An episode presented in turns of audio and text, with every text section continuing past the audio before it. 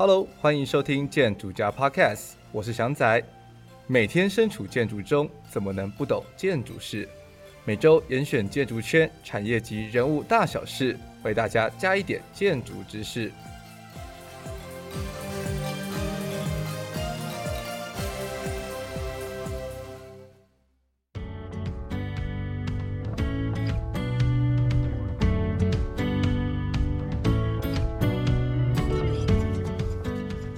Hello，欢迎收听建筑家 Podcast。大家好，我是翔仔。今天呢，又到了新肝报道的单元。那我们这一天呢，要来约访的来宾呢，是一个非常不一样的来宾。那以往呢，我们都会找一些像是比如说建筑师啊、建筑设计师之类的人，来到我们节目中跟大家谈谈他们的工作经历。那相信大家自己平常在大学的时候也有经手过了非常多的模型，那算是大学时期的一项很重大的考验吧。就是每天熬夜都是为了它，然后可是熬完夜了之后，拼图完就把它砸掉，但是大概是一个无限的轮回的地狱。那你有想过把这样子的工作当成是你的正常的职业吗？我相信很多听众应该没有想过。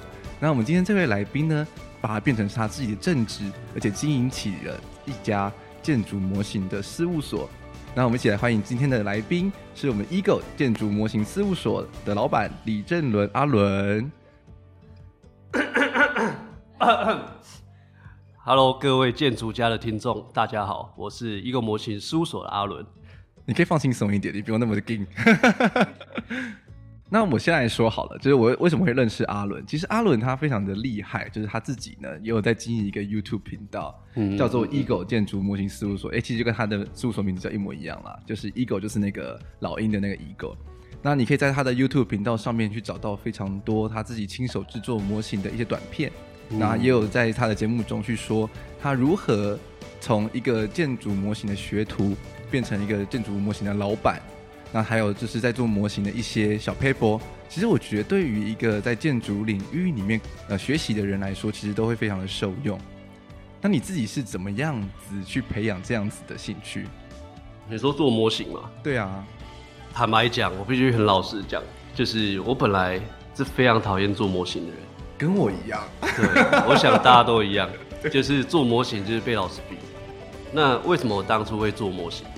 其实我觉得那时候就很简单的理由，对，快要毕业了，嗯哼，那我就只是把那个一零四打开，那第一个刚好我就是打说哦建筑什么什么什么，那第一个就有跳出来说是建筑模型公司，那时候看到哎、欸，我没有想过有这种公司哎，那还是我偷偷看好了。那我一投，我是早上十点投，下午两点半就打来。那两点半打来，他就叫我去面试。那我记得那一天是我们我们那个学校毕业典礼，我毕业典礼就不参加了，我就直接盛装打扮，直接去面试，我就直接去面试。他就说好，下礼拜一来上班。所以超迅速哎、欸，对，就莫名其妙，表示说这个产业真的很缺人的，对，很缺人，是是有一种那种误入坑的感觉。这个行业啊，我们这一届一百二十个人，只有两个人做模型。嗯，就是进到专业模型公司做模型。那呃，另外一个，据我所知，他好像就是专职的去营造厂。嗯、我们这一届目前只剩我一个。光是用想象的，觉得把做模型这件事情当成是一个正职职业来说，对我来讲呢，就是一个有点可怕的事情。就会觉得说啊，闭上眼睛，然后啊，明天要做一整天的事情，都还是模型，嗯、都还是切模型。那你可是你刚刚也说你自己其实非常讨厌做模型。那你在进入这样子的模型呃，事务所之后，你心态上是怎么样调整？我觉得心态上，我其实没有做调整，因为其实我在接触到建筑模型这个行业，后来我就发现，哎、欸，其实这个行业好像比设计还要好玩。哦，真的吗？其实这两个好玩的地方不一样。我觉得最大的乐趣在于说，因为其实做模型，你可以享受说，嗯，每一个建筑师、每一个设计师他设计出来的心思，那你在做的过程其实会蛮快乐的。而且做模型一做其实不会很久，不会像说哦建筑师或者说室内设计，它一个案期要很长。那做模型可能是两个礼拜，那最多一个月两个月，很快就可以结束掉一个案子。所以其实我在一个月内就做完两三座模型，嗯，那那个成就感的收割的频率就很高。那反而这样的频率呢，可以让我一直很喜欢做模型。确实，就每次一片一片在粘模型的时候，都还是觉得啊，我为什么要做模型啊，好痛苦啊！可、嗯、是真的把它一整做做完之后，那个时候的成就感其实真的还蛮大的。对。那你是经过多少年的训练，才有办法从一个学徒变成自己变成一个老板？其实，哎，我当初在我们上一间公司，嗯，坦白讲，这还没有出师的状态。嗯，对，就是我在我离职以前，我还是一个学徒，就是我还没有真正做过一个非常大案子。但你说一般那种小模型还可以，可是因为我那时候的想法就是说，嗯，目前其实台湾的模型公司呢，就是都是做比较大的，就是跟人一样高。嗯，那我就想，哎、欸，是不是目前还有一些市场是小模型还没有满足？所以那时候就想说啊，好吧，那干脆我就来试试看。那那时候也是。一根筋不对，那我就就是头栽了就做下去，就自己就怒开一间公司。对对对，我不想要再当劳工了。对对对，对，我要再当资方人家当劳工。对对对对。可是当老板跟当学徒，实际上感觉起来有什么不一样？哎，只有一件事一样，就是做模型。嗯。那另外一件事不同，就是说以前哎做模型，那就等着钱进来。可是现在是你做模型，你会发现说，哎，其实当老板没有那么容易。真的，就是很多支出，然后所有的事情，还有面对客户，还有一些做做模型，不管是产品或者说行销上面任何事情，其实自己是还要去想过一遍这样。对，之前当学徒的时候，还可以想说，哦，老子今天要去约会，今天不想上班了，对对对对对就跟老板回一句，我今天晚上有约，我不想加班，就就可以转华丽转身就离开。对对对对，就是以前。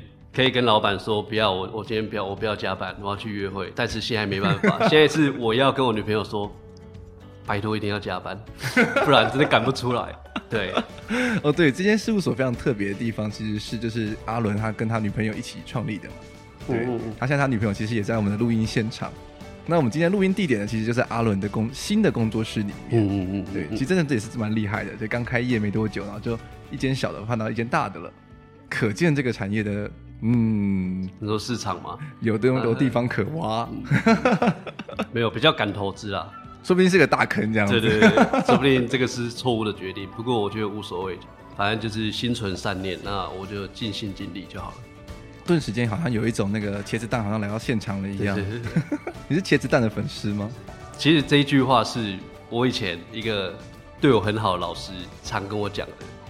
其实这个还是有一个很坎坷的故事啊。怎么说？因为其实呢，以前我在我们学校有一个老师，他其实对我蛮好的。那他那时候是用比较高的一个薪水，那支付了生活。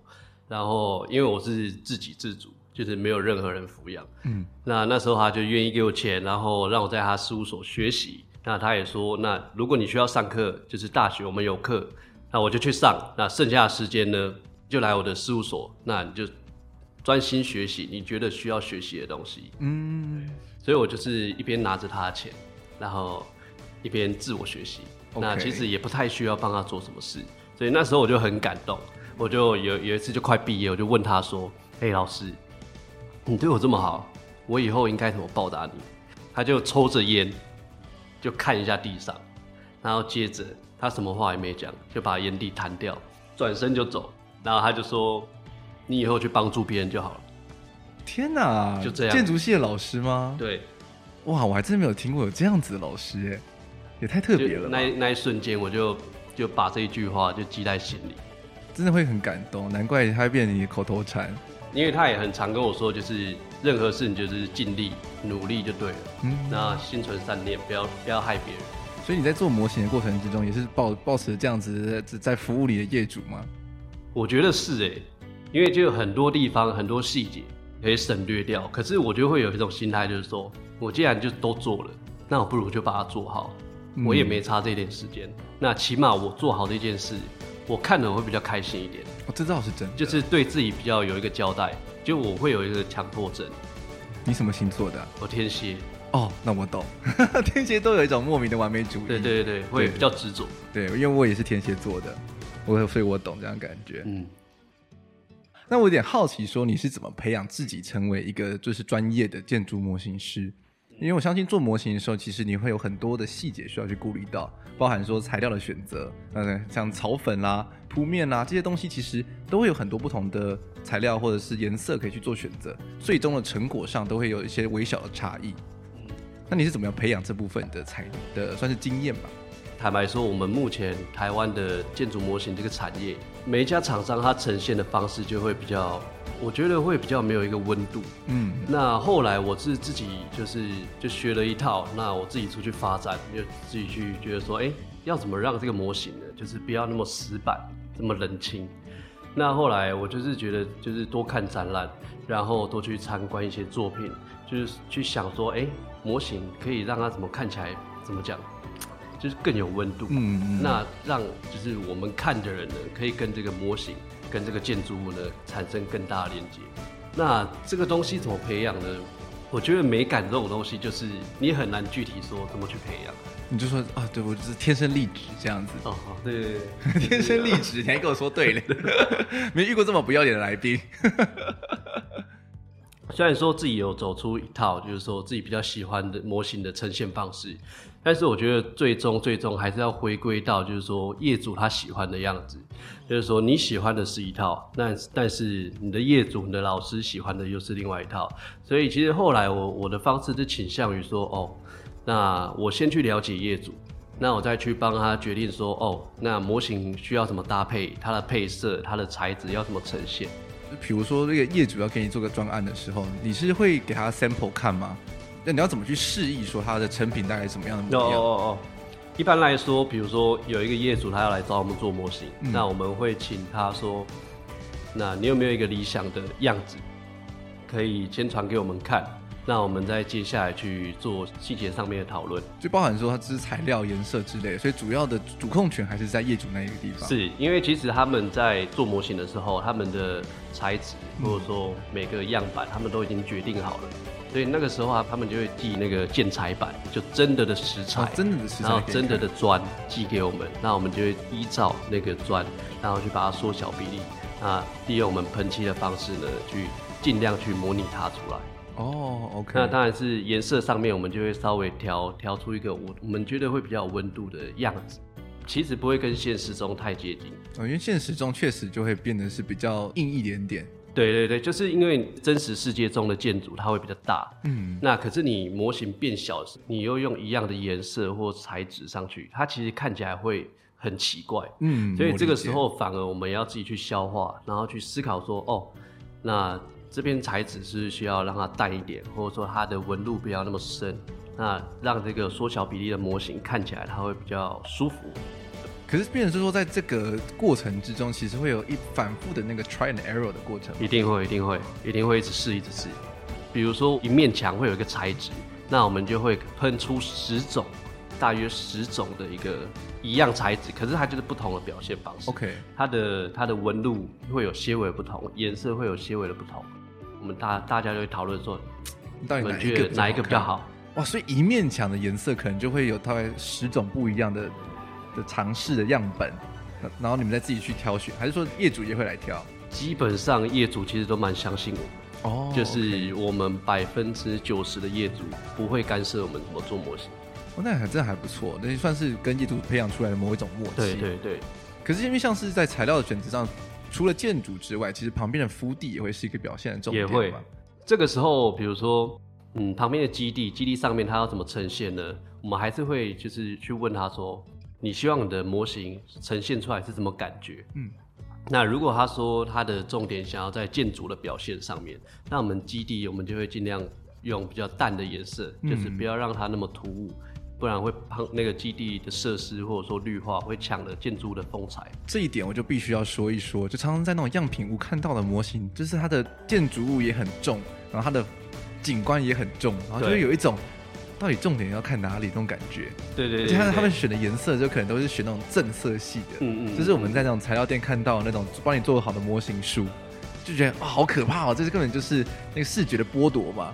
这个大概就是我离开的原因了吧，就是做不下去，前东家那边做不下去，紧张跨背的皮，对，就看这种树的颜色，就哦，这是为什么是用那种大绿色？就是其实这个也没办法，因为像那种你说的那一种很大的模型，它就是建筑物很鲜艳，它的基地很鲜艳，嗯，那通常看的人呢，都会是销售公司的人，那销售公司它本身可能没有读过建筑课，嗯。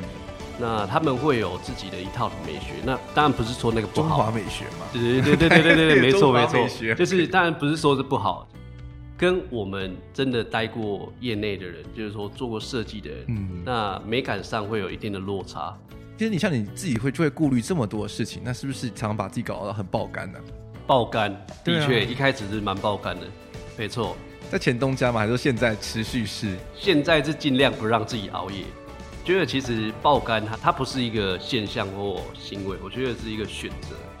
坦白说，我今天会爆肝，主要就是自己太贪心，就是希望多赚一点钱啊，然后累积自己的实力啊，让这这一间公司比较好一点啊，嗯、对啊，因为毕竟慢慢的会承载越来越多人的责任，自己就会把这个重担扛在自己身上。哇，所以其实我觉得这个行业是爆不爆肝是看个人。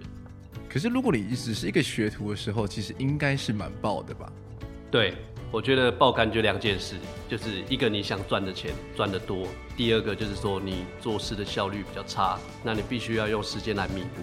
那当然是学徒的时候，你的效率没有那么好，的速度没有那么快，那其实真的就只能用时间来弥补。对，因为毕竟业主他还是有一个交期在。我理解。但是像是这个产业里面，其实，在做这个业内的的公司，好像早期是比较少的嘛，然后现在其实也是蛮多的，对，越来越多趋趋势。那其实变成说这样子的，是不是会影响到就是公司的算是营收，或者是就是变成说那个竞争变得更加激烈？哎，我觉得。一定会越来越多，可是它的速度会很缓慢。嗯，我们说的建筑模型跟就是我们建筑系在学校做设计的模型，它其实完全不一样的东西。对，它制作门槛是完全不一样的。就是我们专业模型公司在做模型是非常少在用到美工刀的。哦，真的吗？对，我们会有非常非常多的器材来辅助我们做模型。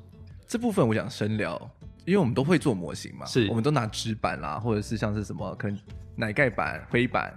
好好一点的话，你可能会去用镭射切割去切亚克力板之类的来这样来做模型。那商业模型的呈现上面会怎么样的不同？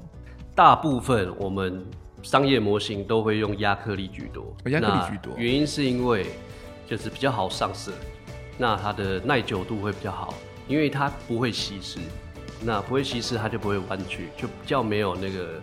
耐用度的问题，像纸板就比较容易受潮啊，就是说有季节变换的时候，模型它就会变形。那可能窗户掉下来，屋顶是平的，就变弧形的屋顶。对，久了它也会褪色什么的。对，所以商业模型来说，它就会比较多是用那个亚克力。因为像是白色奶盖的话，尤其是放久的时候，怎么就变成黄色奶盖板？对，一定会炸开。而且就是那个纸板之间，好像通常都粘一点点而已，为了不要让它溢胶，所以跟久了之后它就脆化，所以它就是嘣，它就剥开来了。对对对，而且有有些放太久，它还会有一点那个老人斑啊、哦，对对，它还会有那痕迹。现在去看一些台湾的博物馆，会看到类似的这种产况的模型。对，没错，你就有一种你都不想，你们都不想去修它吗？你就让它继续继续崩坏吗？那种感觉。没错。所以，最早期他们还是主要是以纸的模型为主嘛。那现在其实是因为受惠于，就有很多新新式的工具加入了，像是什么 3D printer 啦、雷切机之类的，会让这些操作上变得比较容易。会因为不然，像早期如果你要叫我拿一个人拿美工刀去切亚克力板的话，嗯、那个人会跟你翻脸吧？可是以前真的是这样哦、喔，真的假的？真的是用亚克力哦、喔，然后用亚克力刀、喔，用亚克力刀慢慢切这样子。那其实我没有经历过那样的时代。但是我以前听，就是我们以前公司的老师傅他们说，我听到傻眼，亚克力怎么切啊？亚克力，但他们是真的这样切耶。对，那个手，我我有我有试过一次，我要恨死我自己。就那次拼图结束之后，我就试试不要再用亚克力，超累，真的很累啊！因为你亚克力它要一定的厚度以上，它才能办法站得起来。对，那不然它就看起来就像是一个垃圾塑胶板这样，塑胶片这样子。可是你要有一个一定的厚度的时候，它就会加深它的的裁切的难困难度。对对对对，你可能同一刀，你可能就要画个什么八九次、十次，可能都还不断这样子。那还会就是割到全身流汗。对，就是有时候你那个雷切切错嘛，那就只有一个一点小地方，我就会用亚克力刀，那我就会边切，看怎么那么难用，然后切，然后边流汗边骂脏话，最后。就不爽，就把它摔在地上。算了，我再雷切一次好了。哦、对对对，所以材料费很贵。Hello。对对对。后来，所以其实我很难想象，就是说以前老师傅他们在做的时候，哇，那以前那个状况，而且我觉得亚克力有一个很可怕的地方，就是因为你切的时候，你在因为你很用力嘛，嗯嗯嗯，可是亚克力表面又很滑，嗯，所以你有可能一不小心呢就喂就化开，化开了，就分叉，就就化到一个你不该切的地方去了，那块板子就烂掉了，你知道吗？所以说我要再重新用，对，没错，没错，没错，没错，这这算是大学时期必经的梦魇吧。所以你大学时期有用过亚克力板做模型过吗？我连纸板都很少用，你就知道我多讨厌做模型。你是根本没有在做模型吧？这听起来，我完完全全就是靠我旁边那一位。哦，原来是这样啊！你有我都压压榨他，你知道吗？我说，哎、欸，你帮我做模型啊，我我帮你 P 图。哦，原来是这样，我们都是分工合作的。对，对对，我不知道这能不能讲哎、欸，没关系，大家都毕业了，老师也没办法来来收走你的毕业证书。P 图的话，好像也算是最近蛮蛮夯的一个行业哦，就是那种 P 图事务所。没错。超多超多，那你怎么没有想说，就是算把它变成是你们公司的某个服务项目之一？这个就谈到定位，因为我会认为说，电脑渲染图啊，或者说 P 图这样的东西，它的门槛太低了。门槛低的时候，其实你进这个坎呢就很容易，那、嗯、你竞争会太太激烈。是没错。那模型它是不一样的，它要学起来，其实老实讲很难，就是有太多东西要学习。如果大家对于就是所谓的所谓的高质感的专业模型是什么样的模样有疑问的话呢？大家可以现在马上点开你的 Instagram 账号，搜寻栏那边打入 Eagle 底线 Model 底线 Studio 三个字，或者其实你直接打 Eagle 建筑模型事务所，应该都会可以找得到。你就可以在那个 IG 里面，你去看到什么叫做所谓的呃专业的模型是什么样的模样。其实你就可以理解为什么我刚刚会说，其实。跟在学校里面做的模型是非常非常不一样的，细节啦，或者是一些材料的运用上，其实就不会是在我们学校里面这么概念式的表现。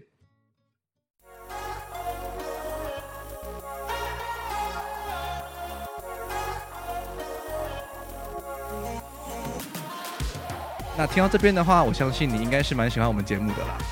节目呢，可以在 Apple Podcast、Spotify、YouTube、Google Podcast 等平台收听。那如果你真的喜欢我们节目的话，请记得帮我们在 Apple Podcast 五星评价加留言。那如果呢，你真的超级喜欢我们节目的话，可以到我们的 Instagram 底下有个抖内键，帮我们抖内一下。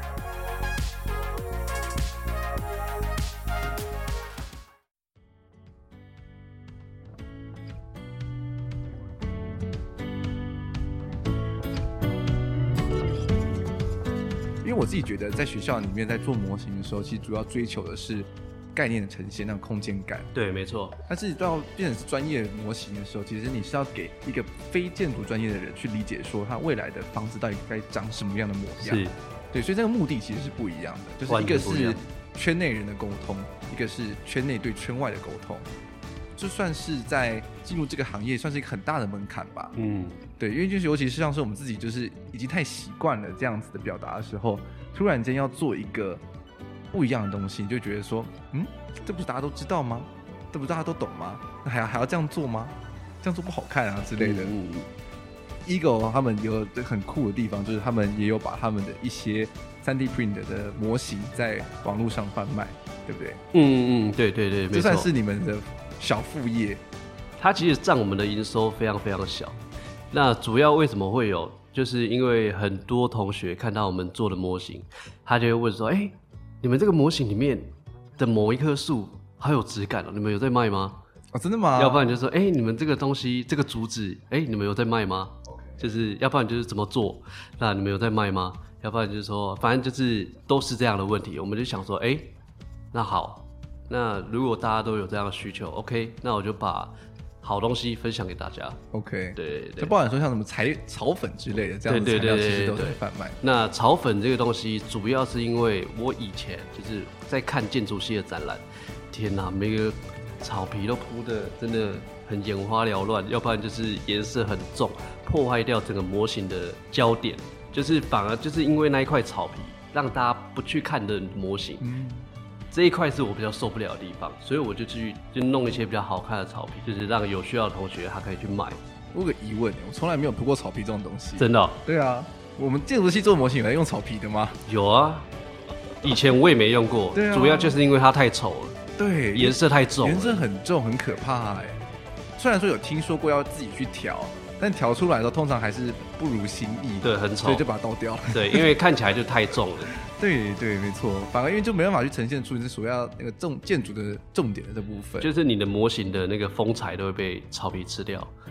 所以我们就决定，就是说出一些比较好看的产品，可以帮助，就是说大家在做模型的时候呢，让这个模型看起来会更好看、更舒服。这样，我相信我们有蛮多听众，现在其实应该就都是在建筑系里面就读的学生。那如果他们想要买你们家的产品的话，要怎么找到你们家的商店？也是在虾皮上面搜寻一个模型事务所，哦，就可以找到你们。对，就这么简单。他要卖蛮多的，什么阳伞啦，然后什么马桶啊，什么之类的都有在卖。没错，没错，没错。其实我们最近怎么讲？我们其实没有很想要做这个，原因是因为他他花了我们蛮多时间的。哦，真的吗？因为其实占营收很小。OK。那我们大部分收入都在那个模型，那虾皮的地方有点算是好吧，就是找一些好看的东西给同学，对，蒙坦，就是花我们很多时间了。心存善念，心存善念，对，心存善念，我们尽心尽力，对，结缘，对对对对对。突然变宗教频道了，所以我有点好奇。虽然说可这可能变成是业内机密，看你现在可以自己决定说可不可以分享。啊，就是到底这样做一颗模型，大概会需要多少钱？其实价钱会差很多，有几万，也有到几十万，甚至到破百万都有。那主要的差别差在哪里？主要的差别在于说尺寸是一定是一个嘛？那另外一个就是说建筑物的复杂程度。哦，所以建筑物复杂程度也会是列入你们就是算计价的，一定会，一定会，就是它有没有曲线啦，或者是它很多阳台啊之类的，很多阳台，要不然就是曲线，那要不然就是大师的作品，哇，那个设计起来都超可怕，那其实做起来也是很可怕，所以那一些其实都会影响，就是制作模型上面的难度还有速度，越难的模型一定就会越贵，材料的部分也会吗？材料其实我反而觉得不会差很多，就是反正都是亚克力板这样子，要要想办法去达到那样的效果。那我也好奇，像比如说像是大师常常会做一些什么曲线、曲面啊这样子的话，亚克力板就是做不出来嘛，那他要怎么去处理？你们会怎么处理这部分？其实亚克力板很多曲面都做得出来。哦，真的吗？对，但是薄一点的，薄一点、厚一点都有它的方法，但是它有它特别加工的方式。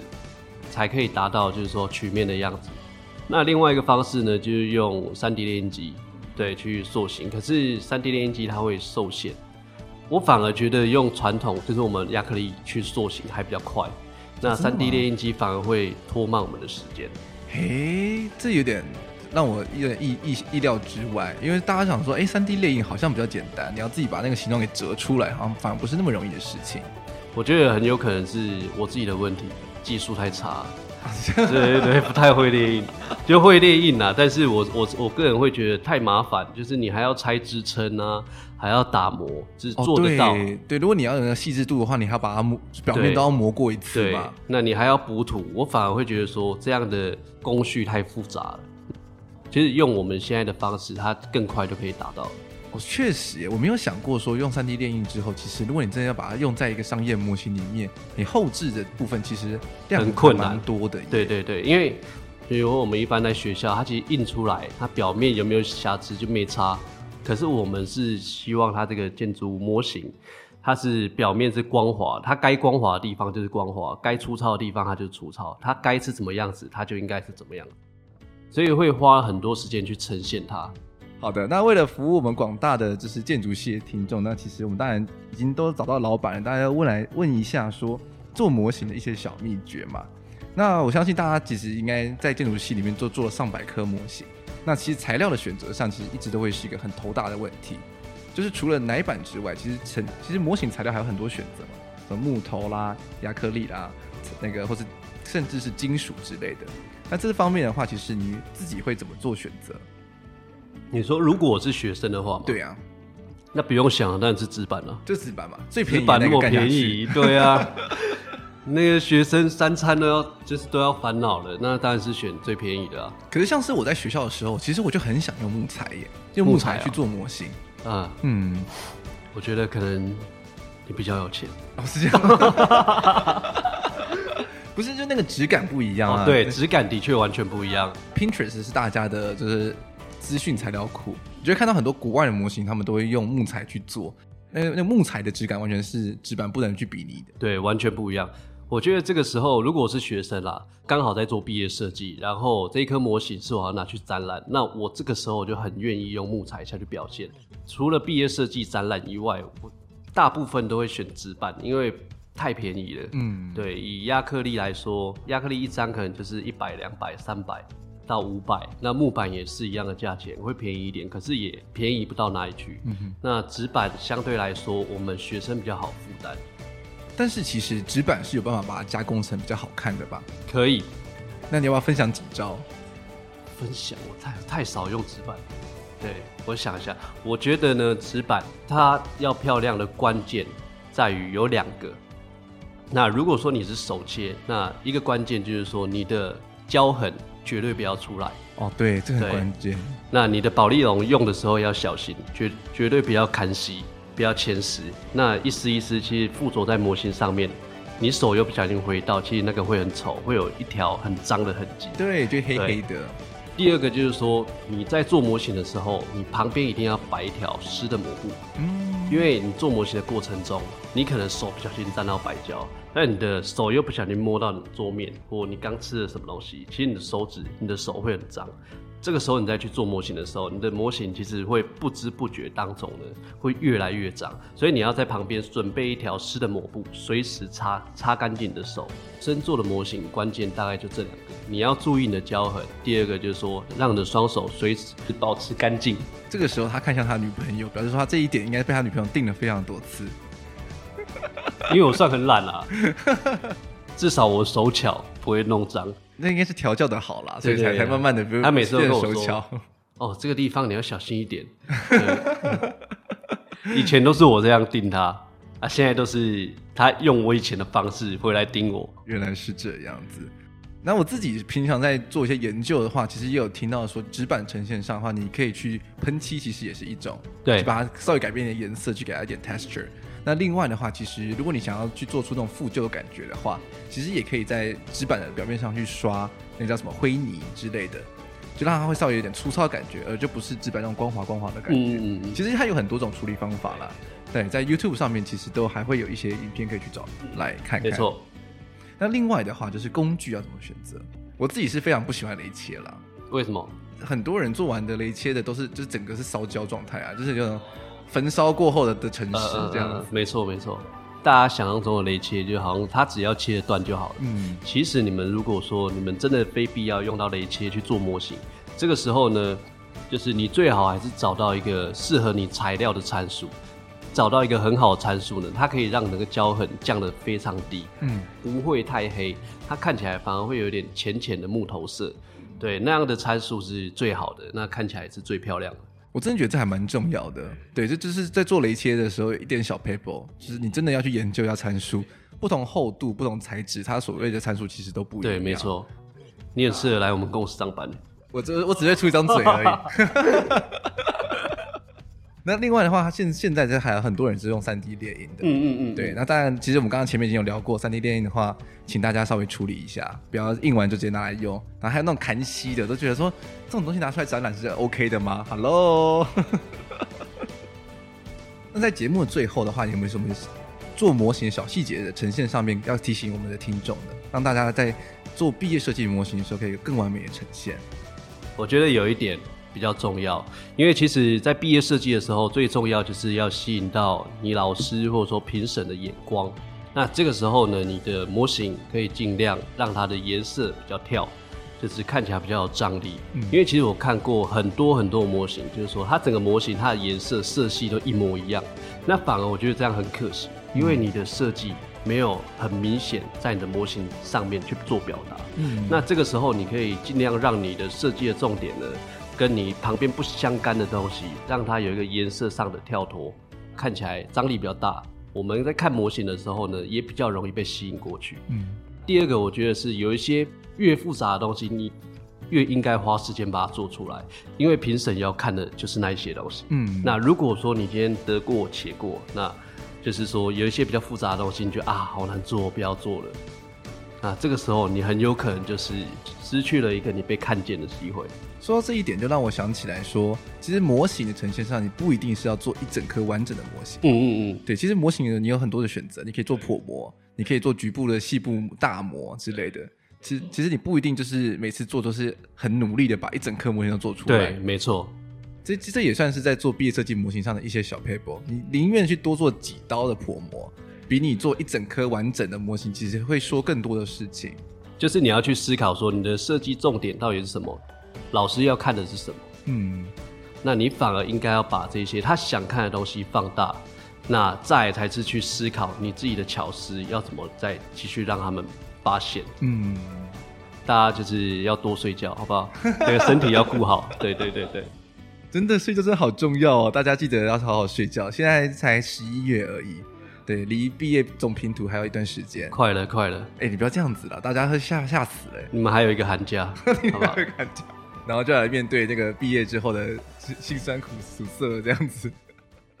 今天这一集呢，其实我们的来宾有跟我们分享了非常多在做模型方面的这些小 paper，，相信对大家在后续在模型制作上，其实会有非常多的灵感跟启发。那如果大家会需要一些特别灵感的话，也可以去我们这个 Eagle 模型呃事务所，它的不管是 IG，它的 YouTube 频道上去看他们的作品。他们的 YouTube 的影片真的其实做的蛮认真的，让我有一种自叹服务的感觉，就觉得说我的 YouTube 频道到底到底在干什么啊？做那影片到底谁要看？其实我觉得最重要的就是模型其实是一个会需要花很多脑力跟精神去思考的东西，就是除了你在画平面图，或者说你花很多时间做做透视图的时候，其实模型其实反而是你要花更多时间去琢磨的一个很重要的拼图物件。那我希望。在听完这一集的时候，大家可以更勇敢的去使用颜色、材料，还有制作方法上，会去更加的去琢磨，让在未来的你们的大拼图的时候的模型拿出来，可以马上吸引到评审的眼光。好的，那我们谢谢我们这一集的来宾阿伦。好，谢谢各位，早点睡觉。OK，拜拜，我们下周一见。